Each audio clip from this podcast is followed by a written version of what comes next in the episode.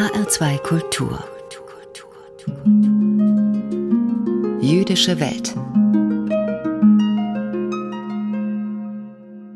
Dazu begrüßt Sie Klaus Hofmeister. Herzlich willkommen.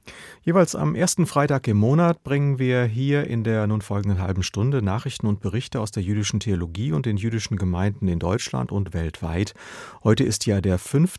November und wir nehmen deshalb das bevorstehende Gedenken an die Pogromnacht vom 9. November besonders in den Blick. Und zwar mit diesen Themen. Ich sah, dass es Unrecht war. Eine hochbetagte Zeugin der Pogromnacht in Frankfurt erinnert sich. Endlich Tacheles. Ein neuer Film stellt die Frage, warum junge Juden sich immer noch von der Geschichte verfolgt fühlen. Und Musik als Form geistigen Widerstands. Eine Ausstellung in Frankfurt erinnert an den Pianisten und Komponisten Erich Itor Kahn, der vor den Nazis fliehen musste. Im zweiten Teil der Sendung gibt es dann die Kurzmeldungen aus der jüdischen Welt und Daniel Neumann, der Direktor des Landesverbandes der jüdischen Gemeinden in Hessen, beschäftigt sich in seiner Ansprache anschließend mit jüdischen Geboten, die manchmal erst auf den zweiten Blick ihren tieferen Sinn offenbaren. Und zu unserem ersten Beitrag. Am kommenden Dienstag jähren sich die Novemberpogrome des Jahres 1938 zum 83. Mal.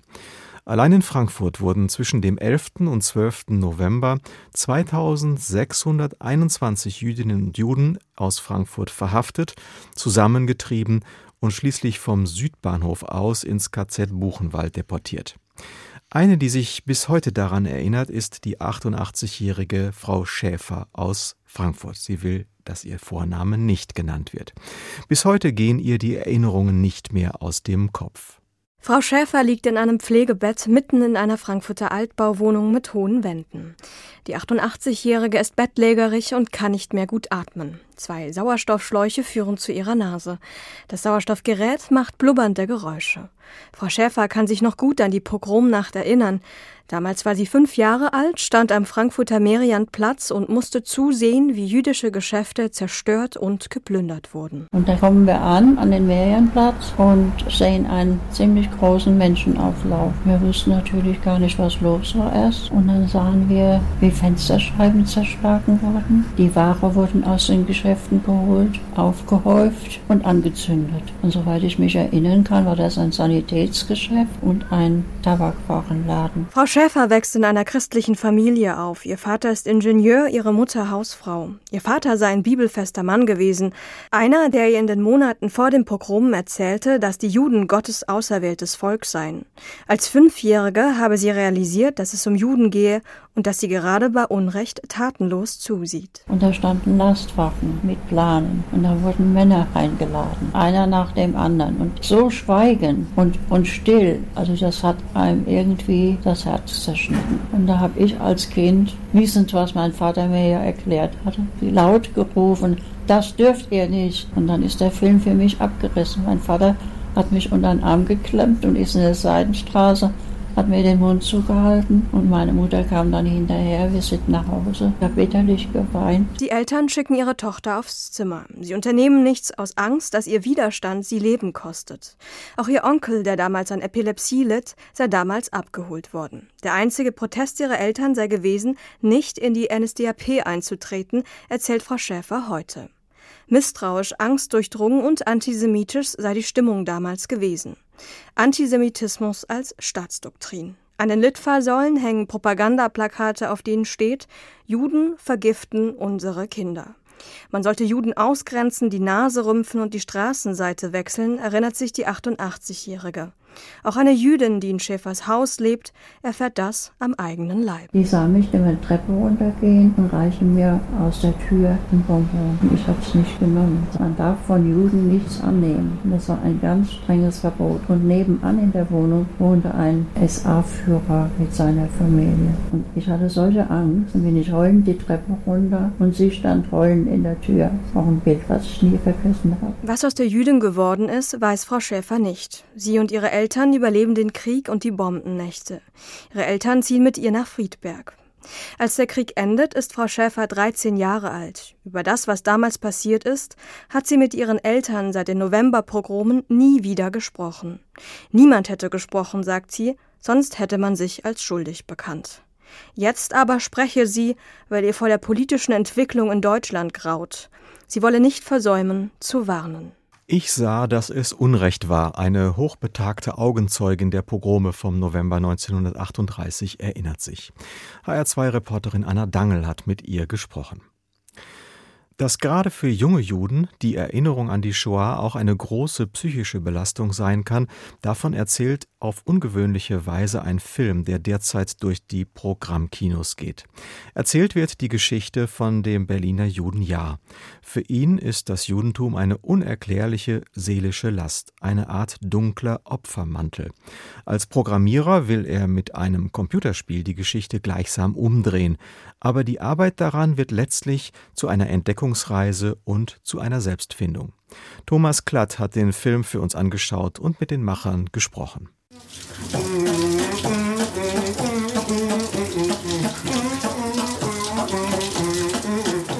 Unter der Dusche beatboxt er die deutsche Nationalhymne mit voller Lautstärke. Ja, 21 Jahre alt, strotzt vor Lebensfreude. Die Eröffnungsszene des Dokumentarfilms Endlich Tacheles. Ja, ist Jude, ohne allerdings zu wissen, was Judentum genau ist. Er weiß nur, dass er die ganze Scheiße loswerden will. Mit diesem Opferverein, wie er sagt, möchte er nichts zu tun haben. Nur alles ist wie ein dunkler Mantel um ihn herum. Sein Psychotherapeut kann ihn davon nicht befreien. Dann die Idee, mit Freunden entwickelt er ein Computerspiel, Shoah als Gott schlief. Deutschland im Jahr 1940. Alles ist andersherum. Die Nazis sind lieb, die Juden sind stark und wehrhaft. Pitchen wir jetzt, oder was? Ihr pitcht jetzt das Spiel? Also wir sind erstmal Ja Harel und Marcel Nist und wir zusammen sind die Erfinder oder besser gesagt die Autoren hinter dem Spiel äh, Als Gott schlief, in dem der Spieler in die Rolle eines Nachfahren einer polnischen Jüdin und eines ehemaligen SS-Offiziers schlüpft. Dabei befindet er sich in einem Haus, das er vererbt bekommen hat von seiner Großmutter. Und er geht, dann in dieses, er geht dann in dieses Haus rein und findet dort alle möglichen verschiedenen Erinnerungsstücke, aber nicht nur von seiner Großmutter, sondern auch von seinen deutschen Vorfahren. Das sind dann so Sachen wie eben jüdisches Gebäck, ein eisernes Kreuz, verschiedene Tagebücher, aber dann halt zum Beispiel auch, wie heißt die, Menora? Eine Menora, ja. Genau, eine Menora und alles drum und dran. Das Ding ist so besetzt mit so einem Haufen Scheiße. Und diesen Scheiß wegzuräumen, das wäre das wär halt das, wär das Ziel, was ich für, für mich persönlich verfolge. Ja, weil es ist vorbei. Es ist vorbei. Wir können das nicht mehr ändern. Wir sind Freunde, weil wir auf den ganzen Kack scheißen. Ja geht auf Spurensuche. Aus dem Spiel wird ernst. Die jüdischen Charaktere im Spiel werden seiner Familie immer ähnlicher. Er besucht seine Oma Rina in Israel. Rina, 1933 in Krakau geboren, kam mit ihrer ganzen Familie ins KZ Porschow. Dort gelang es den Eltern, Rina und ihren kleinen Bruder Roman bei einer polnischen Familie außerhalb des KZs zu verstecken, bis ein Nachbar sie verriet. Rina entkam, der fünfjährige Roman wurde von der Gestapo ermordet. Ihren kleinen Bruder konnte sie nicht schützen. Unter dieser Schuld leidet die Oma bis heute.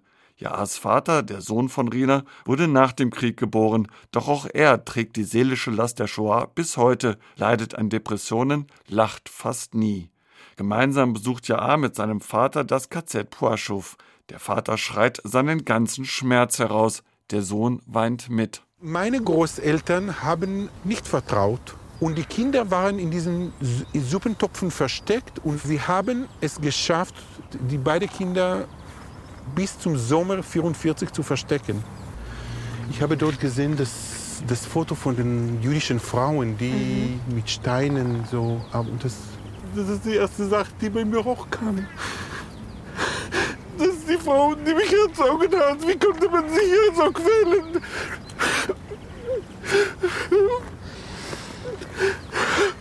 Sie hier in der Schnee musste sie nackt stehen. Ja,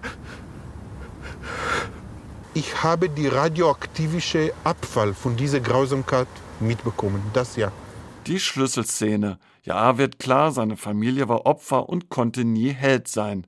Sein PC-Spiel wird es so nie geben, weil es einfach nicht der Wahrheit entspricht. Das Einzige, was ich ja nicht von ihr wollte, ist ein klares Opfer sein. Es gab keine Versöhnung. Das heißt, auch aus Respekt für meine Familie wäre, wenn ich ein Ende erzählen würde, was auf Frieden basieren würde, das wäre in diesem Fall nicht die Wahrheit. Ja, Harel ist keine fiktive Filmfigur. Ihn gibt es wirklich. Ja war einst Praktikant bei der kleinen Produktionsfirma Schramm Mattes Film in Berlin.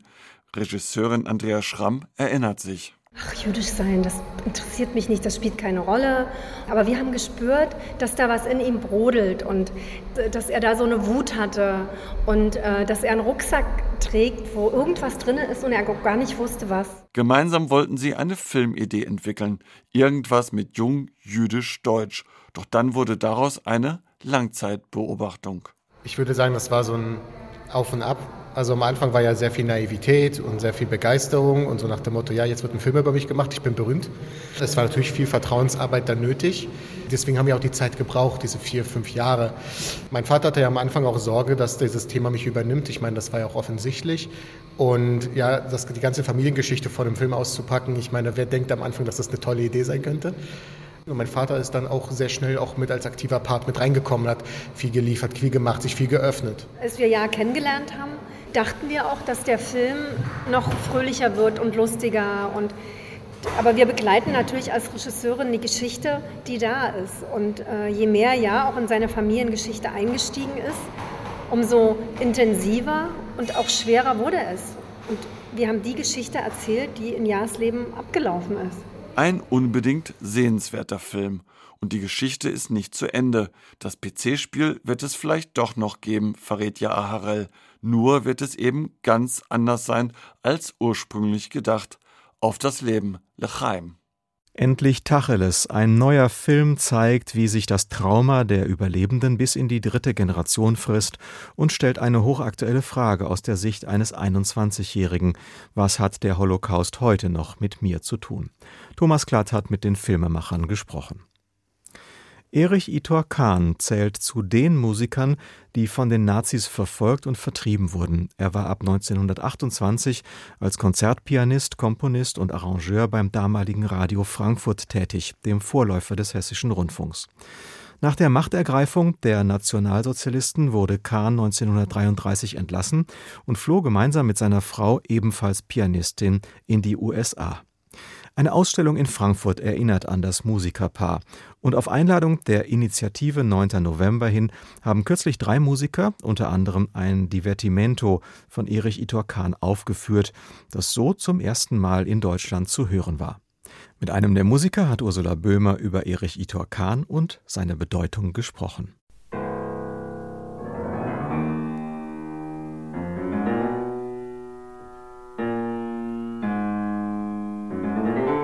Erich Itorkan spielt Erich Itorkan.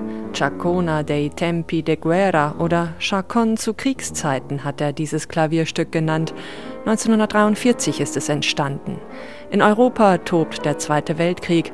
Kahn und seine Frau Frieda sind gerade frisch in ihrem amerikanischen Exil angekommen. Sie hebt hervor in ihrem Buch, dass im Moment, dass der Ehepaar in Amerika kommt, sind sie endlich normale Leute. Und sie werden nicht mehr verfolgt. Erzählt Ilton Bioniski. Der brasilianische Cembalist wirkt bei dem Gedenkkonzert an das Ehepaar Kahn in Frankfurt mit und hat Frieda Kahn auch persönlich kennengelernt. In ihrem Buch Generation in Aufruhr beschreibt die Pianistin das Leben mit ihrem Mann. 1905 wird Erich Itor Kahn im Odenwald im beschaulichen Rimbach geboren. Kurz darauf zieht seine Familie nach Königstein, wo der Vater Kantor der jüdischen Gemeinde wird und dem kleinen Erich die ersten Klavierstunden gibt. Als neun Jahre alt Kind konnte er schon Opernreduktionen und Orchesterreduktionen vom Blatt spielen. Und seine Begabung war so groß, dass ein berühmter Sänger, die zufällig vor der Straße, hörte ihm, hat den Vater überzeugt, professionelle Musikerziehung dem Sohn zu geben.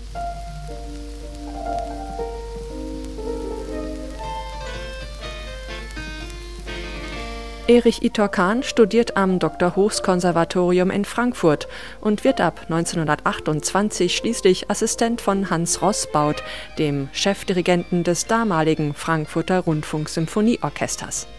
Er tritt als Konzertpianist auf, arrangiert für Radio Frankfurt und komponiert. Sein großes Idol Arnold Schönberg, dessen Zwölftontechnik es ihm angetan hat.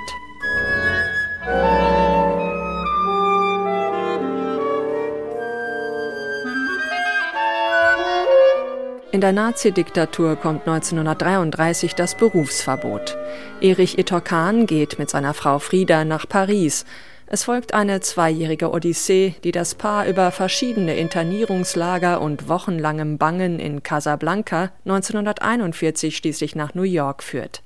Immer mit dabei ihre Bibliothek. Obwohl die Zeiten so schwierig waren, obwohl sie verfolgt waren, obwohl sie fliehen sollten, die Noten waren immer da, die letzten Noten, die veröffentlicht wurden.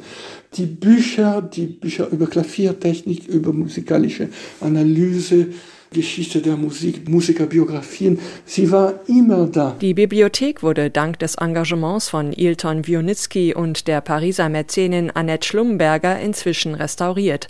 Darunter sind wertvolle Ausgaben von Bachs wohltemperiertem Klavier.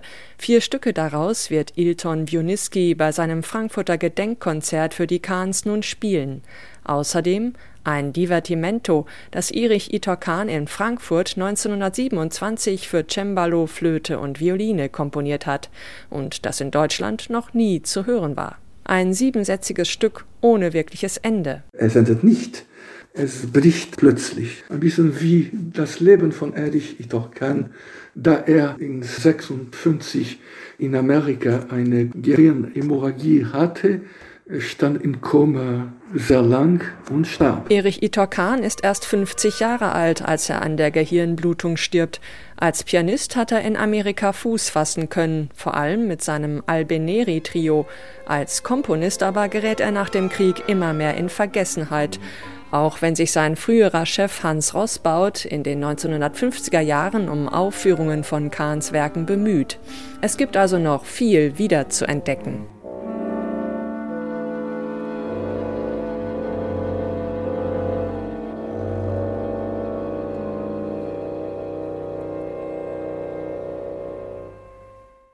Erich Itor Kahn, ein von den Nazis vertriebener Pianist und Komponist. Unter anderem an ihn und seine Frau erinnert eine Ausstellung am Ort der ehemaligen Frankfurter Synagoge in der Friedberger Anlage unter dem Titel Musik als Form geistigen Widerstands. Mehr Informationen dazu finden Sie im Internet auf der Seite initiative9november.de. HR2 Kultur Nachrichten aus der jüdischen Welt. Heute von und mit Karina Dobra. An der Universität Frankfurt ist das Buber-Rosenzweig-Institut zur Erforschung des Judentums in Moderne und Gegenwart eröffnet worden.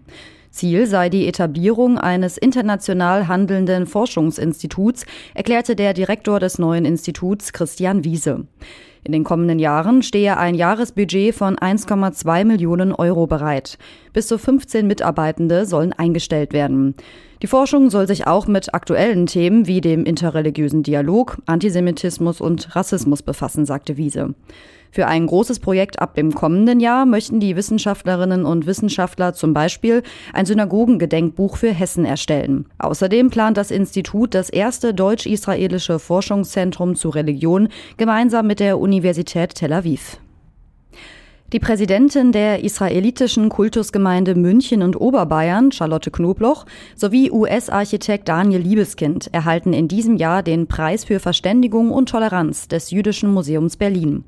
Knobloch sei treibende Kraft für einen friedlichen Dialog zwischen Kulturen und Religionen, hieß es zur Begründung der Preisvergabe. Architekt Daniel Liebeskind werde wegen seines Architekturverständnisses geehrt, das zutiefst demokratisch sei. Neben dem Jüdischen Museum Berlin hat Liebeskind etwa das Felix-Nussbaum-Haus in Osnabrück entworfen oder das Jüdische Museum in Kopenhagen. Zu den bisherigen Preisträgern gehören unter anderem der frühere Bundespräsident Richard von Weizsäcker, noch Kanzlerin Angela Merkel sowie die Schauspielerin Iris Berben. Das Hamburger Polizeimuseum hat eine Sonderausstellung zur Verfolgung von Polizisten mit jüdischen Wurzeln in der NS-Zeit eröffnet. Im Mittelpunkt stehen Biografien von Hamburger Polizisten, die entlassen, gedemütigt oder sogar ermordet wurden. Die Polizeibehörde der Hansestadt sei die bundesweit erste, die sich derart gründlich mit ihrer eigenen Geschichte auseinandergesetzt habe, sagte Innensenator Andi Grote. Die Ausstellung Juden brauchen wir hier nicht ist noch bis zum 21. November zu sehen. Drei Jahre lang hatte der pensionierte Kriminaldirektor Martin Beer in den Personalakten der Polizei geforscht. 20 Polizisten wurden nach seinen Recherchen aufgrund ihrer jüdischen Familiengeschichte entlassen. Einige konnten nach Palästina oder Südamerika auswandern, drei wurden im KZ ermordet. Viele entlassene Polizisten hatten sich nach Kriegsende um eine Wiederanstellung bei der Polizei bemüht. Soweit die Nachrichten aus der jüdischen Welt. HR2 Kultur. Jüdische Welt. Ansprache. Im zweiten Teil unserer monatlichen Sendung mit Themen aus dem jüdischen Kultur- und Geistesleben gibt es jetzt die Ansprache von Daniel Neumann, Direktor des Landesverbandes der jüdischen Gemeinden in Hessen. Sein Thema heute sind jüdische Gebote, die manchmal erst auf den zweiten Blick ihren tieferen Sinn offenbaren, zum Beispiel wenn es um das Verhältnis von Menschen und Tieren geht. Wenn der moderne Mensch sich mit religiösen Texten aus ach so grauer Vorzeit beschäftigt, sind abfällige Bemerkungen meist nicht weit. Denn die Torah und die hebräische Bibel gelten heutzutage nicht unbedingt als Straßenfeger. Zu trocken, zu schwer verständlich, zu veraltet sind dabei noch die freundlichsten Beschreibungen. Dazu kommen Vorschriften, die, um es vorsichtig zu formulieren, ziemlich skurril klingen. Dabei lohnt es sich durchaus, genauer hinzuschauen. Und zwar nicht nur im eigenen Interesse, sondern auch im Interesse unserer Mitmenschen, der Tierwelt und der Schöpfung als solcher. Eine dieser Vorschriften, die zunächst ziemlich merkwürdig klingt, findet sich im fünften Buch Moses.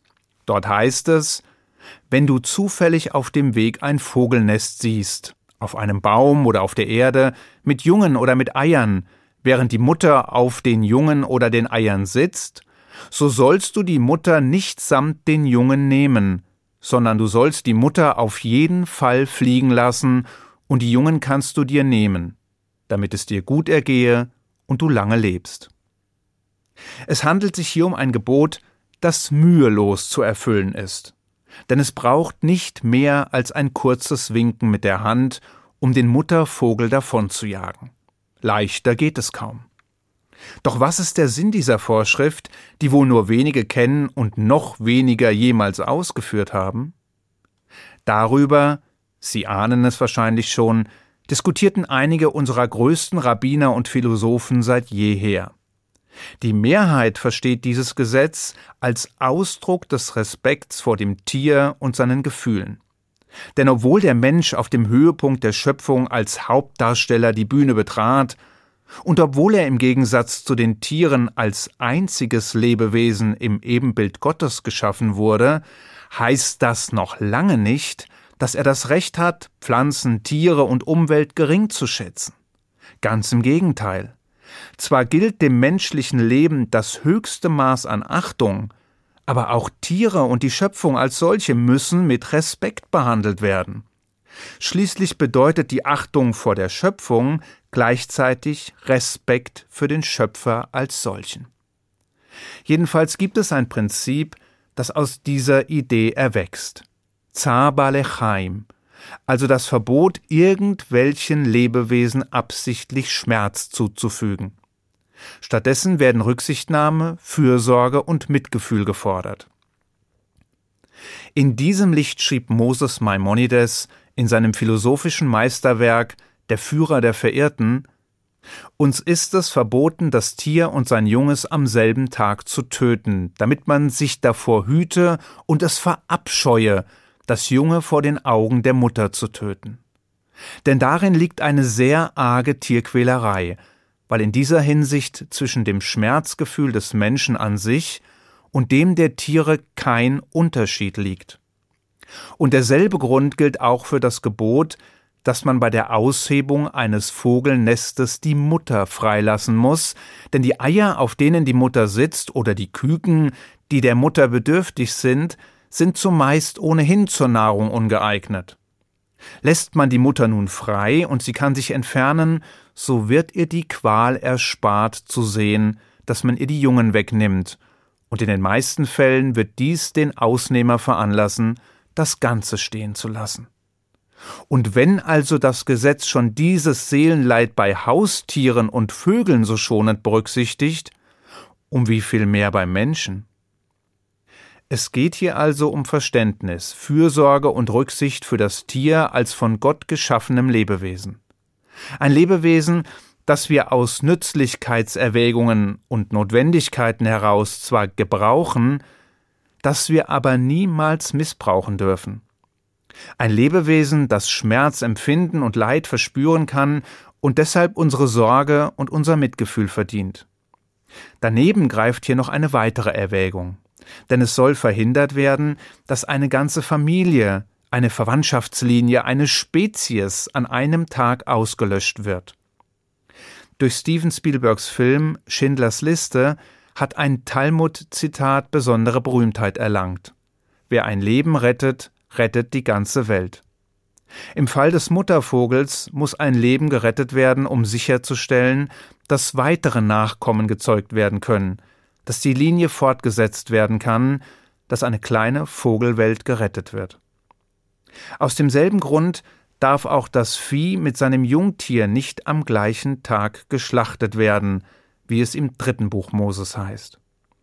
Dabei gibt es durchaus auch andere Sichtweisen.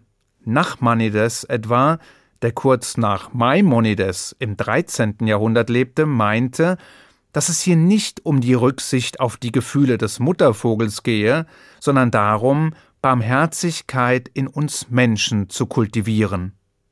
Er schrieb in seinem Torah-Kommentar, der Grund liegt darin, uns Mitleid zu lehren und dass wir nicht grausam sein sollen. Nachmanides sorgt sich also weniger um die Gefühle des Vogels, als vielmehr um die Menschlichkeit des Menschen.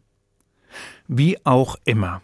Jedenfalls lohnt bereits das Studium und die Beschäftigung mit diesen Vorschriften, um den Geist und den Wert der zugrunde liegenden Ideen zu verinnerlichen. Gleichzeitig besteht natürlich immer das Risiko, dass man diese Vorschriften falsch versteht, den tiefer liegenden Sinn verkennt, die Botschaft der bloßen Erfüllung unterordnet. So berichtet A.J. Jacobs in seinem Buch Die Bibel und ich davon, dass er einmal bei einem frommen Juden in Manhattan eingeladen war. Dieser hatte zwei Nester mitsamt brütender Tauben auf seiner Fensterbank. Nun lud er seine frommen Bekannten dazu ein, das Gebot des Shiluach Haken, also des Fortsendens des Muttervogels, zu erfüllen. Was geschah also? Einer nach dem anderen kam zu Besuch und schickte die Taube mit einem Wink davon. Danach hoben die frommen Besucher die Eier mit einem Handschuh vorsichtig aus dem Nest, sprachen einen Segensspruch und legten das Ei anschließend vorsichtig wieder in das Nest zurück. Nun gaben sie eine großzügige Spende für wohltätige Zwecke und gingen in dem Hochgefühl, dieses Gesetz endlich einmal erfüllt zu haben, von dannen. Ob das im Sinne des Erfinders war, darf zumindest bezweifelt werden. Aber andererseits, den Bedürftigen, denen die Spenden zugute gekommen sind, dürfte es ziemlich egal gewesen sein, woher die Spenden kamen und warum sie gegeben wurden. Was zählte war, dass Menschen in Not damit geholfen wurde. Und das wiederum ist sehr wohl im Sinne des Erfinders. Unabhängig davon zählen der Respekt und die Rücksicht auf das Tier zu einem elementaren Grundpfeiler des Judentums. Gleich ob es vorrangig um die Empfindungen der Tiere geht oder ob Mitgefühl und Barmherzigkeit des Menschen im Mittelpunkt stehen. Der amerikanische Autor Dennis Prager warnt dabei allerdings vor einem gängigen Fehlschluss. Denn man könne zwar davon ausgehen, dass ein Mensch, der Tiere grausam behandelt, auch dazu neigt, Menschen grausam zu behandeln. Die umgekehrte Annahme funktioniere aber nicht. Sprich, ein Mensch, der Tiere gut behandelt, muss seine Mitmenschen noch lange nicht gut behandeln. Wer das nicht glaubt, wird bei einem Blick in die Nazizeit eines Besseren belehrt. Schließlich gab es nicht wenige Nazis, die ihre Tiere liebten, während sie die Juden hassten, die ihre Schäferhunde belohnten, weil sie kurz zuvor Menschen zu Tode gebissen hatten und die lieber Experimente an Juden durchführten als an Tieren. Rücksichtnahme und Mitgefühl gegenüber Tieren ist also durchaus wichtig. ohne diese allerdings auch gegenüber seinen Mitmenschen zu pflegen, sollte man sich darauf nichts einbilden. Denn wenn es mal hart auf hart kommt, darf es nicht den geringsten Zweifel geben, wer an erster Stelle steht. Ich wünsche Ihnen einen guten Schabbat. Shabbat Shalom. Das war eine religiöse Ansprache von Daniel Neumann, Direktor des Landesverbandes der jüdischen Gemeinden in Hessen. Die Ansprache gibt es zum Nachhören als Podcast bei uns im Netz bei hr2.de und dort gibt es auch die ganze Sendung mit allen Beiträgen zum Nachhören. Hier geht es gleich weiter mit einer neuen Folge unserer Lesung. Mein Name ist Klaus Hofmeister. Ihnen noch einen schönen Nachmittag mit HR2 Kultur.